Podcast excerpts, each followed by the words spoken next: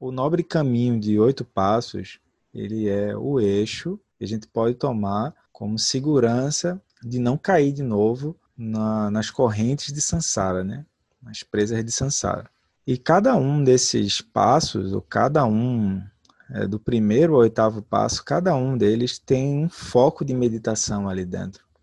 E esse foco de meditação é espelhado com aquilo que aquela consciência está podendo ver naquele momento. Então, isso corresponde ao caminho da iluminação. Esse foco da meditação na sétima etapa do nobre caminho, para a gente, ele vai surgir como o, o, famoso roteiro de oito pontos da Prajna Paramita.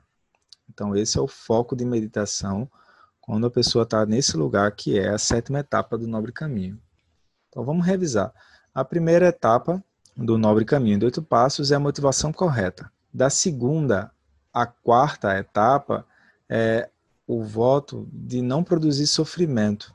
A quinta etapa é como trazer benefício verdadeiro aos seres, que são as quatro qualidades incomensuráveis: compaixão, amor, alegria, equanimidade, e as seis perfeições: generosidade, moralidade, paz, paciência, energia constante, concentração e sabedoria. Depois vem a fase final, que é dirigir propriamente. Aí tem meditação, sexta etapa, sétima etapa, Prajna Paramita. E a oitava, a oitava etapa é a presença. Né? Então, ele diz, essa grade está perfeitamente descrita no Sutra do Coração. Então, esse sutra, que é o sutra que a gente recita, que é, é o tempero do, dos encontros, é o Sutra do Coração, né? Senão ia ficar um pouco insosso. Se dependesse de mim, assim, estou logo dizendo, assim, mandando na real.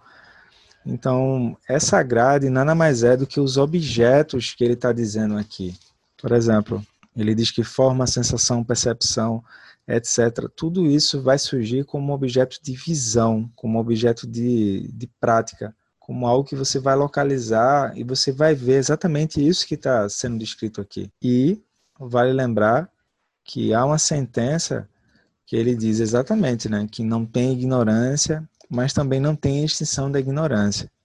Também não tem os elos subsequentes até a velhice e morte, e também não tem a extinção de velhice e morte.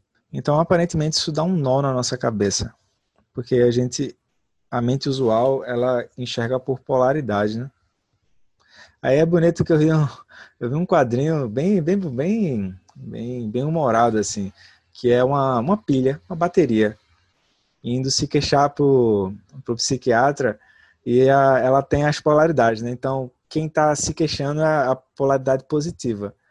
E, e aí ela tá chorando, assim, a pilha, pro psiquiatra dizendo, mas eu só tava tentando ser alguém mais positivo na vida. E o lado de baixo tá soterrado, né? Porque ela tá sentada sobre um divã.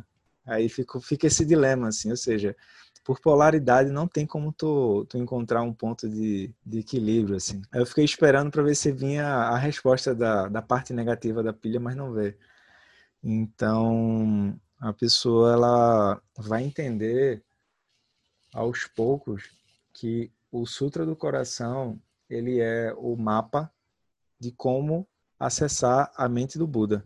E Prajna Paramita é o fio que vai nos conduzir nesse processo. Né? que a pessoa começa um pouco perdida, como se estivesse com a sensação de estar em um labirinto. Então depois ele diz que tem 46 pontos, cada ponto tem quatro níveis, em cada nível tem três condições. Sinceramente eu não entendi como ele faz esse cruzamento. Então eu nem usei ficar é, futucando isso assim. Eu segui com a leitura, tá? Porque ele diz o que é que são esses pontos. É, nós vamos olhar e ver como como que a mente opera e atua junto com os olhos, por exemplo. E como que surgem os objetos à nossa frente. A gente pode achar que as coisas surgem à nossa frente porque eu vejo com o meu olho físico. Então, o que é que ele está tentando mostrar? Ele está tentando mostrar que tem uma ação da mente anterior aos sentidos físicos.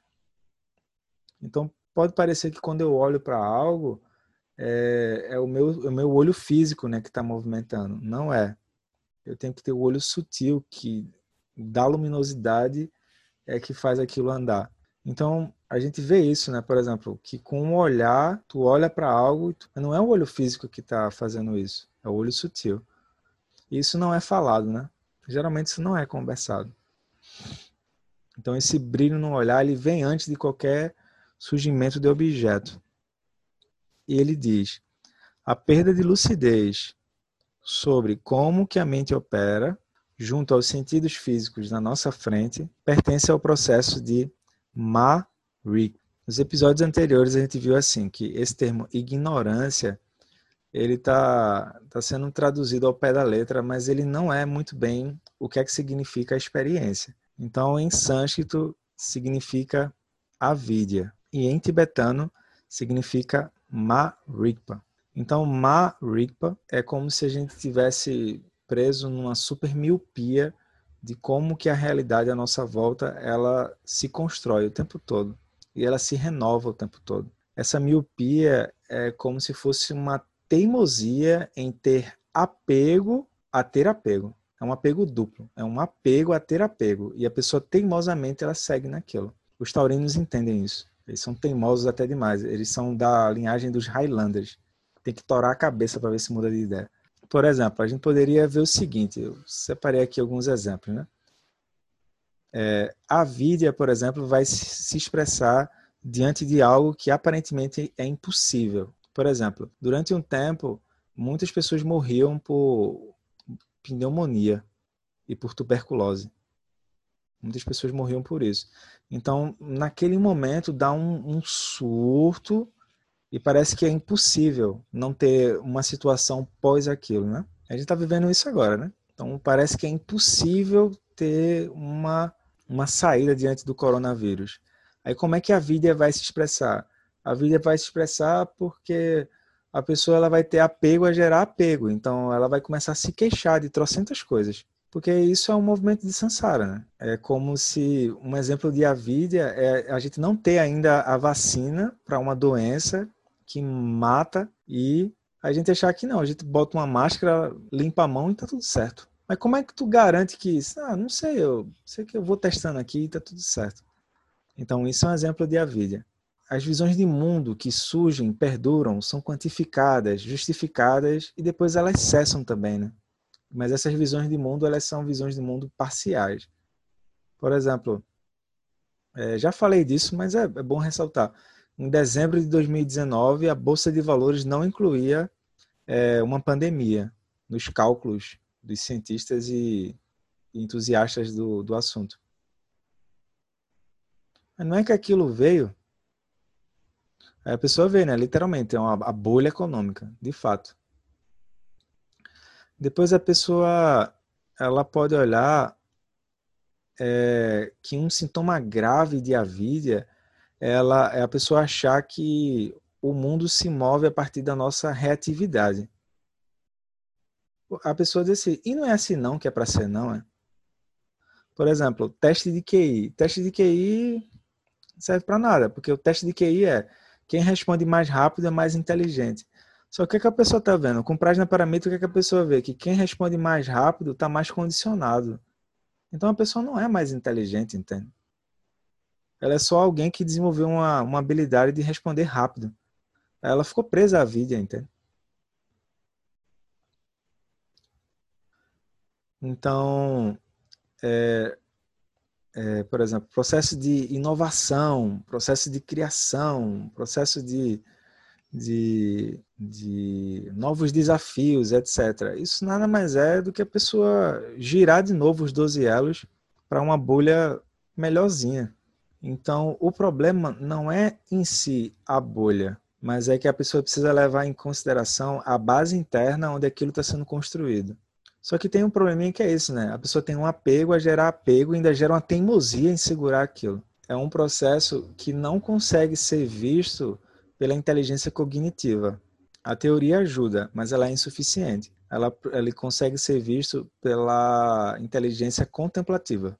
E a inteligência contemplativa consegue abraçar muito bem a inteligência cognitiva, mas o inverso não é verdadeiro. Basta ver você estudar um pouco de ciência, né? Ou história da ciência, assim. Quando Einstein começou a botar as teorias dele em dia, o pessoal disse: não, isso aí não. Não vai para lugar nenhum. Então, para não entrar no inferno de ninguém, que é matemática, física, etc., basta olhar o seguinte: o exemplo de Avidia. É, pessoal, por que é que existe placa de limite de velocidade? Só existe placa de limite de velocidade porque em algum momento as pessoas estavam presas nas suas bolhas e elas não estavam enxergando ao redor. Então, quando a gente está falando de limite de velocidade, significa que isso não está sendo colocado em prática. Ou seja, é, quando a pessoa ela passa do limite de velocidade, ela está presa dentro de uma bolha, entende?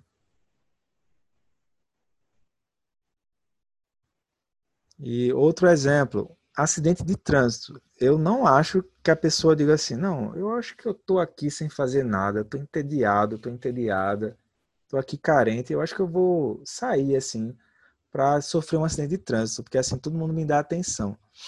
Ninguém sai de casa com isso, entende?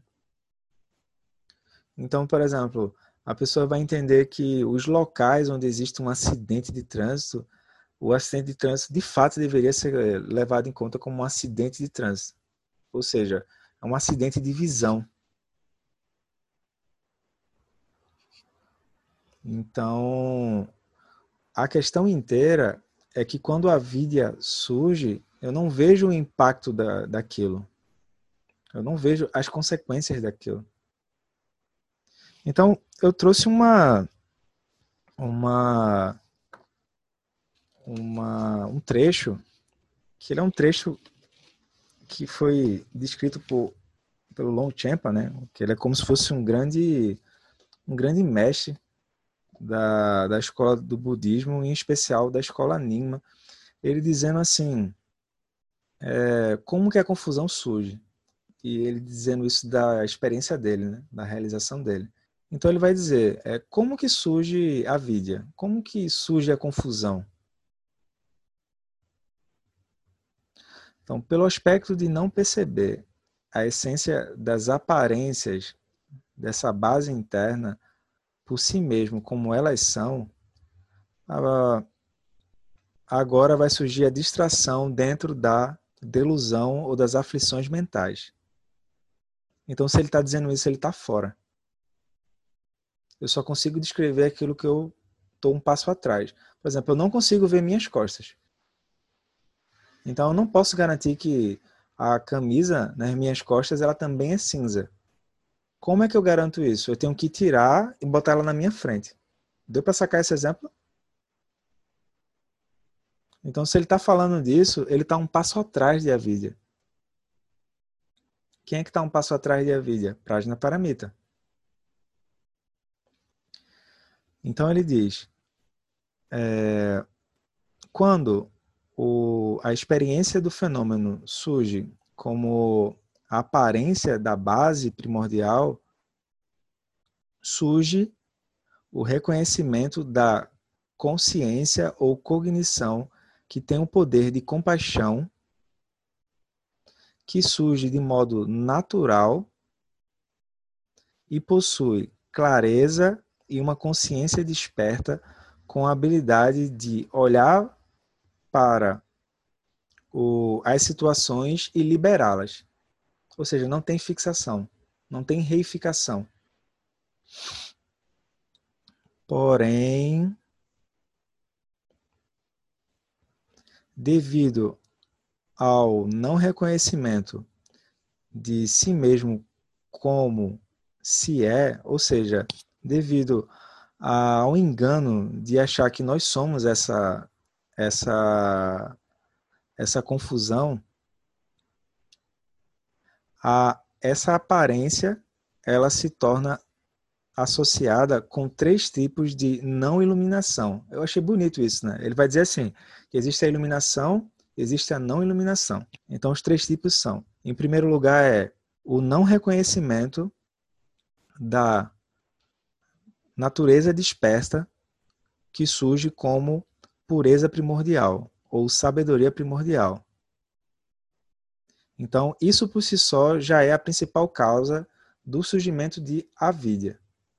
Então, isso é o que difere um Buda de um ser senciente. Um Buda, ele tem ciência de qual é a sua verdadeira natureza. Um ser senciente, ele não tem consciência de qual é a sua verdadeira natureza. Então a gente está indo direto na raiz do sofrimento. Depois ele segue. O surgimento simultâneo da cognição que reconhece a si mesma e da cognição que não reconhece a sua própria essência está de modo conjunto nas aparências. Não reconhecer isso é chamado de não iluminação inata, que é a pergunta que Emily que o Bill fez de manhã. Eu preciso seguir a sequência dos 12 elos para desatar? Não. Por causa disso. Ele está justificando isso. Depois, e por fim, a análise das aparências autossurgidas como sendo eu e os outros. Isso é a não iluminação que surge de forma que ele chama, que é, são consciências imaginárias. Aí eu vejo consciências imaginárias por quê? Porque a, é como se dentro da bolha tu tem uma sensação de viver ali dentro, né? A questão é que esse viver, ele é limitado à própria impermanência. E a consciência que, que não está desperta para isso, ela sofre com isso. Então, isso aqui eu, eu acho um pouco técnico de explicar, assim, mas eu acho que a gente devia saber que existe isso, sabe? Porque a gente está se subestimando como potencial de Buda. Eu acho. A gente está se subestimando, está muito abatido, desmotivado, sem vontade de cantar uma bela canção. E isso nada mais é do que sintomas de avidia. Então, é, fica aí, 50-50, tá? 50% do que ele disse é verdade, o Longchampa, porque ele está falando de antes de avidia. Então, antes de avidia é vidya, que é Prajna Paramita. E 50% do que ele está dizendo é falso, porque eu não consigo provar. Então, 50%. 50-50. É simples. Eu não consigo provar, mas também não consigo desprovar. Então, ele vai seguir. Por que, que eu falei disso, galera? Porque às vezes a pessoa pode ficar um pouco assim, poxa, mas eu estou tentando entender a vida, mas eu não tenho algo para comparar. É, não vai ter algo para comparar mesmo. Então tu dá já a definição que é o topo, que é como um Buda vê a, as situações, e aí tu vai vendo, ah tá, se minha visão não está de acordo com isso, significa que eu preciso de um caminho para ver isso. Aí a pessoa volta oito passos, que é o caminho de oito passos. E lembra do, do nobre caminho óctuplo, né? Então deu para sacar aí a definição de, Rigpa, os três tipos de não iluminação e por aí vai, porque ele vai seguir assim, ó. É, nós estamos vendo o que não está ali. Então é como se a gente olhasse e a gente olha para as coisas com um óculos de um óculos de realidade aumentada. Como assim? É que eu eu, eu o meu, meu olhar ele começa a ser filtrado e começa a ser contaminado pelo segundo elo. É o ceguinho, né? O ceguinho está com a bengala em busca de algo. Em busca de algo fora de si mesmo. Aí não dá. Então eu estou vendo o que não está ali propriamente. Por exemplo, a gente poderia dizer, bom, 8h40, a gente poderia dizer, bom, qual vai ser o nosso jantar? Aí quando eu faço essa pergunta, qual vai ser o nosso jantar, surge uma realidade inteira do que é que significa jantar, entende? Então, provavelmente, alguém já vai se levantar, vai na mesa, vai preparar a mesa, vai colocar os pratos, vai separar o lado do garfo, o lado do outro, por aí vai. Mas vê só, onde é que tu assinou um contrato dizendo que é assim que as coisas são. A pessoa se move no automático, entende? Não tem nenhum contrato em nenhum lugar que dizendo isso. É simplesmente um, uma inteligência que foi se espalhando de modo coletivo. Então ele vai dizer: a gente não percebe que está vendo o que não está ali. Isso parece um pouco jogo de palavras, né? Mas é assim: o brilho do meu olhar, eu, eu tô, o que a gente vai tentar é gerar o brilho no olhar que seja autônomo e não um brilho no olhar que seja condicionado ao resultado daquilo. Esse é o ponto, entende? Ou seja, a gente vai entender é, como as coisas surgem, perduram e depois elas cessam na nossa frente. Então ele vai seguir, página 17. Após uma longa caminhada no meio da neve, devia ter o é o cavalo indo caminhando na neve. Né? Vocês estão escutando daí a sonoplastia? Então, um monge chega a um pequeno templo no alto da montanha. Ele entra no local e vê várias pessoas lá dentro, sentindo muito frio, todas sentadas em frente a uma linda imagem do Buda. E a imagem do Buda era feita de madeira. E no local não havia lenha. Ó. Então o Buda disse: Não. Oh, então o monge disse: Não, na minha infância eu assisti MacGyver. Então eu sei muito bem para que serve esse Buda. E o monge vai lá, e enquanto todo mundo está preso na cerimônia, o, simples, o monge simplesmente pega um machado e começa a quebrar a imagem do Buda de madeira. E aí ele começa a ver aquela imagem do Buda como lenha. Esse é o ponto, né? Ou seja, deu para sacar enquanto está todo mundo num lugar assim, seguindo, aí o monge olhou e viu uma outra coisa ali dentro. E essa uma outra coisa, a gente não sabe se o monge fez isso por lucidez ou não. Teria que perguntar para ele. Mas a gente vai supor que ele fez por lucidez. Por quê? Porque tu tá num lugar que tá todo mundo morrendo de frio e as pessoas estavam tão apegadas a, a aquele aquele modus operandi que o monge ele estava fora, ele deu uma olhada e disse: "Não, com certeza, o Buda não vai o Buda não vai me decapitar se eu fizer fogo com essa lenha. Aliás, eu já não vejo mais madeira, eu vejo lenha. Então o pessoal de Pernambuco vai atingir a iluminação mais rápido. Por quê? Porque a gente tem São João, né?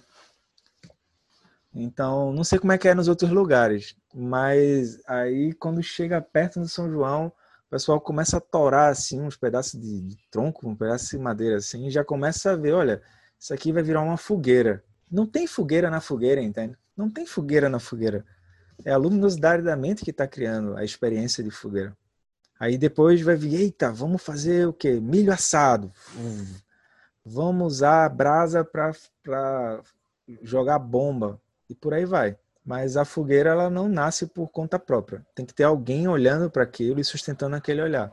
Então deu para sacar essa questão de avidia, por exemplo, assim. Então enquanto estava todo mundo vendo Buda, o monge foi lá e disse: Olha, vamos fazer fogo nisso aqui, né? Vamos tacar fogo nisso aqui. Uma vez isso aconteceu, é, várias vezes aconteceu comigo, né? Mas tem uma que é mais engraçada. Certa vez, o Lama Lawan, ele foi ver umas terras perto da casa onde minha mãe morava. Então ele estava muito cansado, tal, etc. E era de manhã cedo. Aí eu disse: Não, Lama, você vai tomar café lá em casa, né?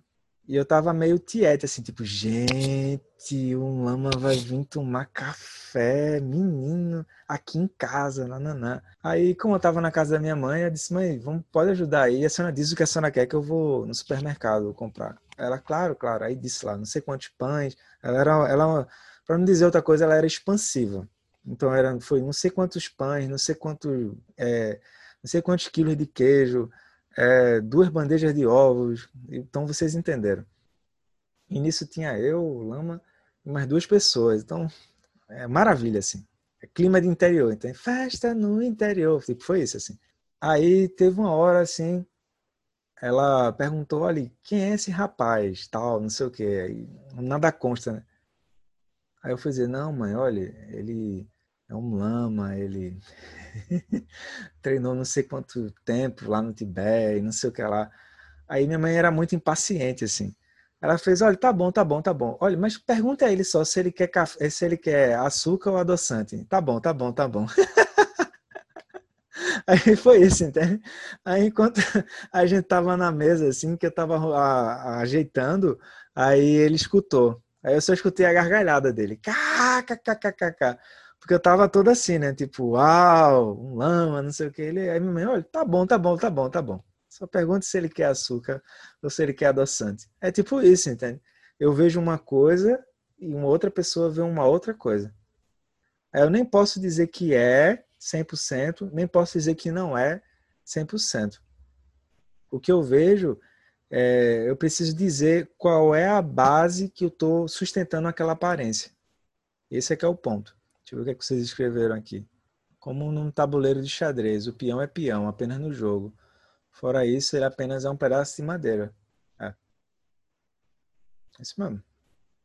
Eu posso pegar agora o tabuleiro de xadrez e, e dizer assim, não, eu sou filiado ao, ao, sindicato do xadrez. Aí vem o Ricardo e diz, não, mas eu sou filiado ao, ao sindicato da dama. Vamos ver aqui qual é o tabuleiro, se esse tabuleiro é de xadrez ou se é de dama. E agora? Deu para sacar? Porque não tem nada ali, né? Só um bocado de quadrado, preto, branco, preto, branco, preto, branco. Agora a gente vai discutir para ver qual é o, o verdadeiro tabuleiro ali dentro. Aí a pessoa esquece que aquilo na verdade é só um jogo, né? Aí qual foi o momento que a peça ganhou o, o formato de peão? É quando eu olhei para ela, é quando o peão está sendo torneado pelo macineiro. Aliás, se eu perder aquele peão, nossa senhora, minha vida vai junto, porque eu ganhei esse peão da minha tataravó e esse peão foi herdado lá da Alemanha para cá, e por quê, é porque, é porque, é porque, é porque, é porque, e foi.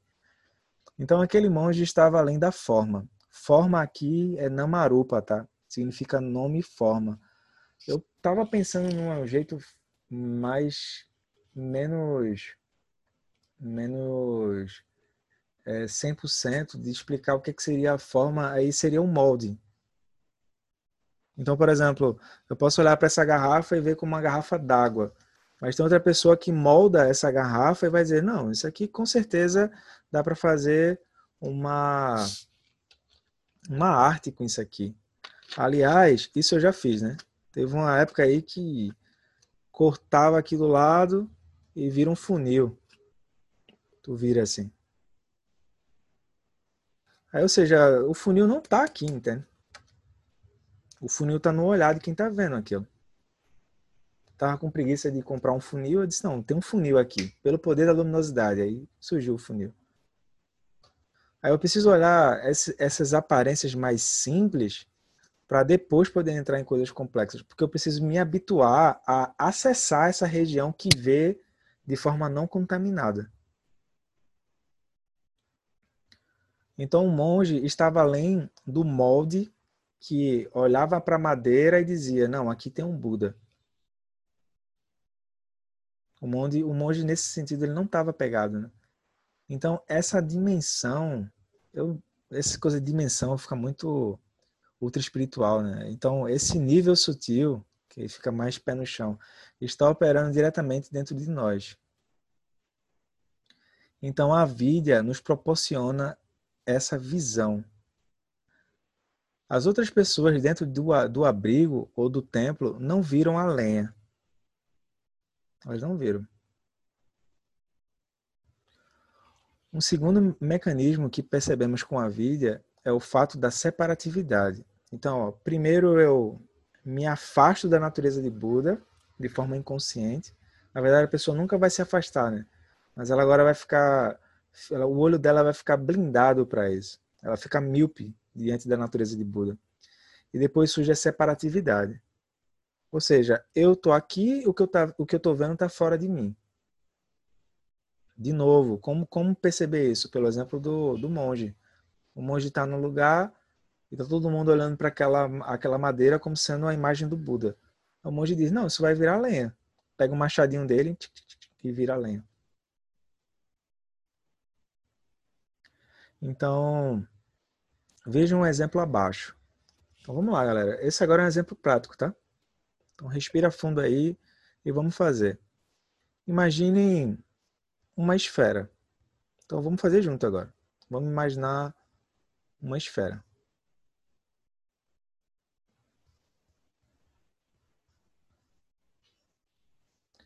Aí eu vou dar um plus aqui. Vamos imaginar uma esfera e cada um vai, vai dar uma cor para essa esfera. mas não vai dizer qual é a cor.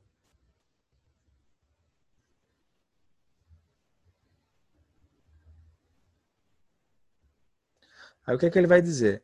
No momento em que eu crio a esfera, ela ganha vida própria e ela ganha um senso de separatividade. Que eu posso dizer, né? Eu estou vendo a esfera na minha frente. Eu posso dizer isso. Só que essa esfera, ela não precisou ela ser materializada, materializada no campo material, no campo grosseiro. Ela está no campo sutil. Daí ele vai dizer assim: daqui a pouco essa esfera ela começa a ganhar uma vida própria com relação a mim mesmo. Eu começo a dizer: a esfera está lá e eu estou aqui. Quer dar um exemplo? Quer ver um exemplo? A minha esfera foi vermelha. Aí quem viu uma esfera vermelha diz: Ah, a minha também, que legal, maravilha, ho! Aí quem não viu vai dizer: Ah, mas esse cara é careta, a esfera vermelha não, não rola, entende? Aí, ó, ele viu azul e daqui a pouco ele viu a reatividade que é, viu algo e daqui a pouco já não viu mais qual era a cor. E por aí vai, entende? Então, o que, é que a gente está tentando mostrar? É mostrar que quando a gente senta para meditar, a gente quer ver esse laboratório funcionando. A gente quer ver isso funcionando. Porque é tão rápido, tão rápido, tão rápido, tão rápido, que a pessoa não vê que ela está girando de novo os 12 elos. Aí tu começa a fazer as inferências no dia a dia, né? Por exemplo, é, quando a pessoa ela já chega assim, olha, estou precisando de ajuda, tal, não sei o quê. Na tutoria, assim, por exemplo. Ela está no 12 segundo elo, pô. Ou seja, já deu. Tá. Aí tu entende, não solidifica, não solidifica o outro naquela posição e tu vai ajudar o outro a ele voltar para o caminho, entende? Aí tu vai começando a ver. Olha, sei fazer isso, sei fazer aquilo, e isso e aquilo, e tá lá, e tu nono elo. Ponto. Aí tu sorri, entende? Aí tu vai. Tu vai vendo, por exemplo, como que cada, cada compartimento da casa já tem uma coisa de como é que aquilo vai ser e como aquilo não vai ser. E por aí vai. Aí depois tu pode começar a ver também é, os carros compartilhados, né? Por exemplo, todo mundo sabe para que serve um papel higiênico. Aí tem alguém que diz: não, mas olha, esse miolo aí do papel higiênico, ele pode servir para plantar. Aí onde é que a pessoa viu isso, entende? Ela viu isso na luminosidade da mente dela. Então, ele vai apontar isso para ele dizer, ó, que ou seja, eu vejo a esfera. Sou eu que estou criando a esfera, né? Ele está dizendo, alô, parou. Aí a gente criou a esfera. Mas daqui a pouco parece que é a esfera que me tem. Porque aquilo vai virar infinitas coisas dependendo do, do pacote kármico que eu pegar. Esse é o ponto, entende? Então, ó, já viram um cotonete, já viram um boneco, já viram bola de chiclete, bola de meia, bola de gude, por aí vai, entende? Daí o que é que tu vê? Tu vê que com isso nós fazemos surgir um objeto etéreo. Ou seja, começou tabela química, né? não é isso. O objeto etéreo é que é assim, é que aquilo é insubstancial. Aquilo não tem o peso que aparenta ter. Então, um ponto muito importante a nível do ensinamento é percebemos que criamos com a nossa mente um objeto. E esse objeto só vive na nossa mente. E mesmo assim, ele parece que está separado dela. Isso aqui já é sabedoria de espelho direto. Quem tiver conexão com Prajna Paramita, isso aqui já é a coemergência direto. E quem estiver chegando agora, pare para contemplar isso. Ó, primeiro eu crio algo na minha mente.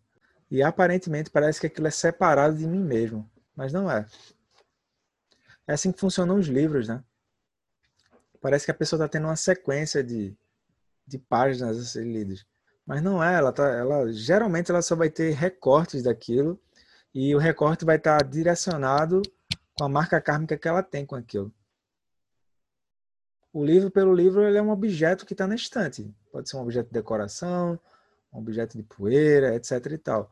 Mas ele só vai ganhar nascimento se o meu olho nascer para aquilo. É. Quando a gente classifica e identifica as coisas, isso já é a luminosidade. Total. Total. Daí, galera, se fosse para ficar alguma coisa hoje, tipo assim, conselho do He-Man, amiguinhos, é que quando a gente cria um objeto, esse objeto, ele só vive na nossa mente e depois ele é depois é que ele começa a, a ter essa sensação de que ele está separado. Mas primeiro ele foi criado na mente, entende? Porque isso vai fazer com que um samsara ele perca força. Isso fica eu tenho um exemplo, eu tenho usado bastante essa questão de compras online. Porque eu não tenho um objeto físico ainda. Eu tenho só a experiência de sensação em relação àquele objeto. Então, primeiro ele surge comigo. Ele não surge fora. Eu não tenho nem ele fisicamente. É, quando a pessoa vai fazer planta de alguma coisa, tu tá num lugar totalmente abstrato. AutoCAD, aí tu tá modelando. Eu era muito ruim em desenho, mas tinha isso assim, tu fazer o, a planta de não sei o que, não sei o que lá. Aquilo tá totalmente no campo abstrato, entende? É rabiscos, é lápis assim. É tão abstrato que para aquilo poder ser criado, tu vai usar o que? Cálculo. E o que é cálculo? É tu tá num universo abstrato, pô, o número é uma abstração. Mas a pessoa diz, não, olha, é tanto não sei o que de cimento, com tanto não sei o que de, de brita, com tanto não sei o que de concreto, e tem a, a densidade do ferro com varão de não sei o que, não sei o que lá, e começa, entende? Uma coisa vai gerando a outra e por aí vai. Então, nós, nós não apenas criamos o objeto, mas também criamos a separatividade do objeto em relação a nós. Então, quando a Vidya cria o objeto, junto com a criação do objeto, surge a noção de separatividade. Então, qual é o, o engano? É que geralmente quando a gente vai se referir a coisas ou objetos, parece que aquilo funciona independente do nosso olhar. E não é. Não é. Aquilo só vai funcionar se tiver alguém que está olhando e está dando nascimento para aquilo, está usando a luminosidade para transformar aquilo em uma outra coisa, né? As crianças fazem isso direto, assim. Elas pegam uns brinquedos assim e diz que é uma outra coisa ali.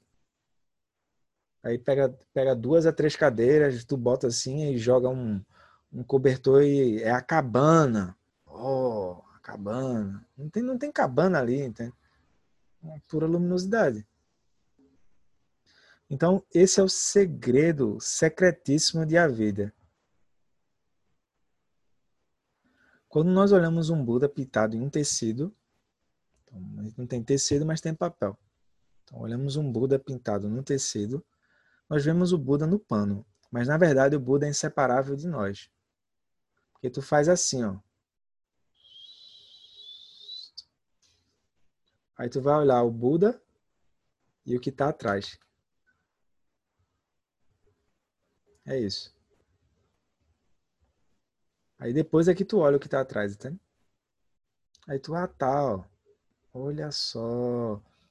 Quer dizer que é isso, é? É. Então é como se tivesse assim, lucidez e do outro lado, ignorância. Aí eu vou ver assim, ó.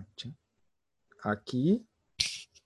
Não tem isso, né? O olho no pai e o olho na missa. Pronto, eu vejo aqui e aqui. Eu vejo assim do lado. Mas geralmente o que a gente quer ou é isso ou não é. Aí isso dá um nó assim na cabeça. Porque ele diz assim, ó. Se virarmos o Buda de cabeça para baixo, pronto. Pecado mortal, né? Então, virei o Buda de cabeça para baixo. E agora? Para onde é que o Buda foi? Aí isso dá um nó na nossa cabeça, né? Porque tem um dos exercícios quando tu começa a desenhar, eu comecei a desenhar, mas foi na adolescência, assim, então faz. Que é tu primeiro desenha ele em pé e depois tu desenha ele de cabeça para baixo. Porque tu precisa treinar a capacidade de, de não ficar apegado né, ao desenho. Então é um desafio. Desenhar primeiro ele em pé e depois desenhar de cabeça para baixo. Não é assim, primeiro eu desenho e gira a página, entende? Não é assim. É, eu desenho e depois ele estando lá, eu vou ter que desenhar ele de cabeça para baixo. Então, ó, é um pouco estranho, né? A gente ver o Buda assim. Porque a mente já vai tentar associar. Não, mas a flor de lótus não começa de baixo. Mas quem é que está dizendo que começou de baixo ou de cima, entende? Então, para onde é que o Buda foi? A imagem do Buda, ela não pertence à, à tinta que está aqui, entende? Porque para a imagem do Buda surgir, eu preciso de uma dimensão interna. Ou seja, eu preciso que os meus olhos brilhem para aquilo poder surgir. Eu preciso sustentar o Buda dentro de uma paisagem do mandala para aquilo surgir.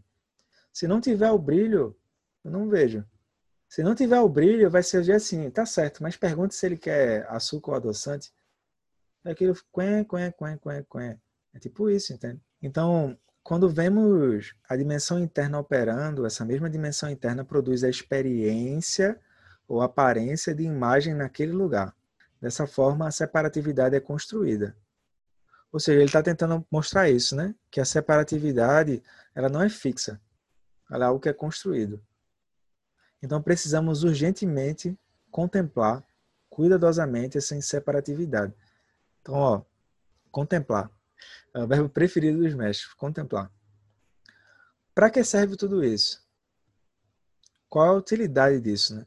É nós ganharmos liberdades antes desconhecidas. Vemos os outros com qualidades. A situação é muito semelhante com quem fazemos em relação ao pano. Isso é a vida. Ou seja, para que serve tudo isso, né? É para que, no mínimo, a gente não fique à mercê de avidia e a gente caia na amargor, por aí vai. Duca, né? Transmigração. A gente vai ver, por exemplo, que transmigração não é assim, ah, os seres transmigram em ponto final. Não. A transmigração é uma característica porque tem segundo elo ali dentro, tem a vidia. Tem a luminosidade ali. E a pessoa, ela não sabe como ela criou aquilo. Aí ela sofre. Mas como é que ela sofre com algo que ela pode desatar, entende?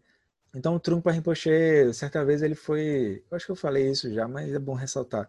Ele foi convidado para falar sobre uma plateia assim enorme e as pessoas perguntavam a ele sobre o que, é que ele achava da agressão que estava acontecendo na guerra. Eu acho que era a guerra do Vietnã que estava acontecendo. Aí ele diz assim: Bom, primeiramente eu gostaria de falar da agressão que está acontecendo aqui. Aí ele começa a falar. Porque se a pessoa não reconhecer a vida, é o maior tipo de agressão que ela está fazendo com ela e com os outros de modo descarado. assim. Porque ela vai estar tá investindo num sofrimento que é tipo bomba relógio. Ela não sabe quando aquilo vai explodir. Né? Isso não é terrorismo, tá? Isso são os mestres que falam. No mínimo, a gente poderia se perguntar assim: por que é que os mestres não desistem? Eles não têm nada a perder. Por que, é que eles não desistem? Eles não desistem porque eles entendem a terceira nobre verdade. Eles entendem que tem um caminho de fato e que o sofrimento ele é artificial. Mas não é assim, eles entendem de modo cognitivo, né? Eles têm essa coisa que é contemplar. Eles olharam para aquilo. Até mesmo, a gente poderia dizer, né? Por exemplo, é, pode pegar a página Paramita e tu vai ver assim, sofrimento é vazio, vazio é sofrimento.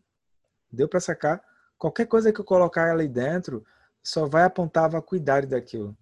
Então, o que a gente realmente é, é essa, esse potencial luminoso da mente. E quando tu já fala da luminosidade, a vacuidade já está dentro. Então, a gente vai entender, por exemplo, por que é que, que o Buda Shakyamuni, por que é que Nagarjuna, por que é que é, Longchenpa, por que é que infinitos mestres do budismo eles usam os doze elos porque os 12 elos é a prova perfeita de que os objetos têm a natureza da vacuidade. Os objetos são a prova disso. Ou, desculpa, o, os 12 elos são a prova disso. Porque agora eu olho e eu vou é, purificar o engano de achar que os objetos me têm. Não é. Se eu não tiver o brilho para olhar aquilo, aquilo não surge. Daí o que acontece? É, é, uma, é, um, é um desafio, é, mas é uma super vantagem tu entrar e sair nos lugares com essa visão mais ampla, entende? porque tu não não é que, que não vai ter dificuldades, não é isso, pô. Mas é que tu vai pegar as dificuldades e tu vai surfar nas dificuldades. É uma diferença, né? Surfar nas dificuldades ou ficar se afogando nelas. Então, é interessante a gente olhar isso. Interessante também olhar que isso vem dentro de um contexto já amarrado, né? Primeira nova verdade, segunda nova verdade, por aí vai. Por exemplo, a pessoa poder pegar e entender que o que ela está chamando de sofrimento ou aflição mental não é exatamente aquilo que está todo mundo dizendo que é, isso é uma benção, entende? Ela entender que a própria originação dependente já é propriamente do Buda atuando, isso é maravilhoso. O próprio Buda histórico vai dizer isso, né? Agora o que pode acontecer é, talvez nesse momento a gente não está ainda com tração T R A C cedilha A não sei o que, um, e para poder enxergar isso, né? Ou seja, a gente começa a ver, vai, vai, vai, vai, daqui a pouco afunda de novo. Aí não tem outra forma de fazer, é tentativa e erro, no sentido assim, de tipo, é, eu, vou, eu vou cortar isso que eu falei, de tentativa e erro, né? Porque senão a pessoa vai ficar perguntando assim, mas será que eu estou certo? Será que eu estou errado? E na verdade é assim, ela precisa entender essa inteligência da contemplação. Se ela ficar só no cognitivo, não vai ajudar, porque o cognitivo não inclui o aspecto de energia junto. Então esse assunto é, é denso, é amplo, às vezes fica parecendo uma coisa assim, tipo, não, agora a NASA pode vir porque, né? Agora vai. Pode chamar a NASA porque agora vai. Mas é uma benção a gente poder encontrar isso, galera. Porque em tempos onde está todo mundo em casa e o, o aspecto virtual está sendo demandado o tempo todo, esse é o tempo de ver a luminosidade, de ver. Por exemplo, tu pega o Instagram, tu vai ver isso, né? Uma bolha em cima da outra bolha. O que é o que é o history nela em cima? A bolha. Tu clica na bolha e tu vai ver, ah tá, essas são as regiões de Alea Viginana que esse ser está povoando. É isso. Aí tu vai ver, tu tá num campo sutil, totalmente abstrato, que é o mundo da, do Instagram, é o reino dos deuses, né? Vamos simplificar. E dali tu quer transmigrar para alguma coisa. Vai brotando assim. Então não é o Instagram que está provocando isso.